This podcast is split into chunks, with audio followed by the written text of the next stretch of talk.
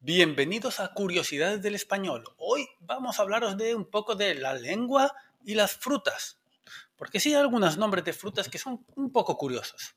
Por ejemplo, hace algún tiempo descubrí que el origen de la palabra aguacate, muchos pensáis que está relacionado con el agua, pero no, esta palabra viene del nahuatl y significa testículo. Sí, imaginaros eso, un aguacate y otro aguacate, dos aguacates y si se caen un poco, imaginaros que son como una bolsa y se pueden parecer como una, una bolsa de supermercado, como unos testículos.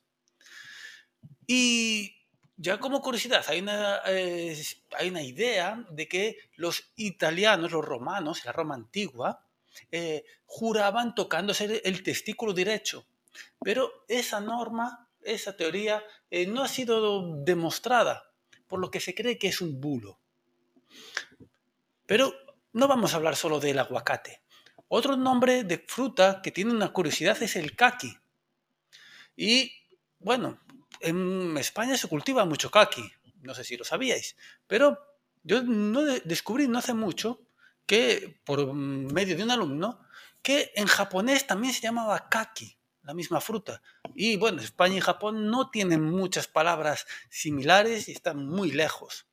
Pero sí, eh, el origen de la palabra kaki viene de Japón, porque era una fruta muy popular en la India.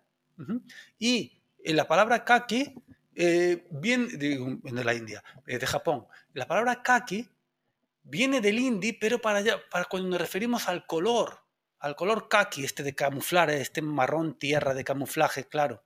Pero si hablamos eso a la fruta, pues sí que viene del japonés, porque esta fruta se cultivaba principalmente en China y en Japón.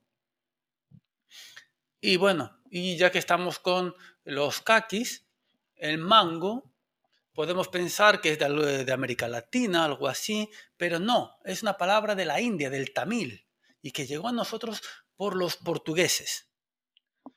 Bueno, simplemente agradecer a Senior Lingua por su colaboración para este podcast.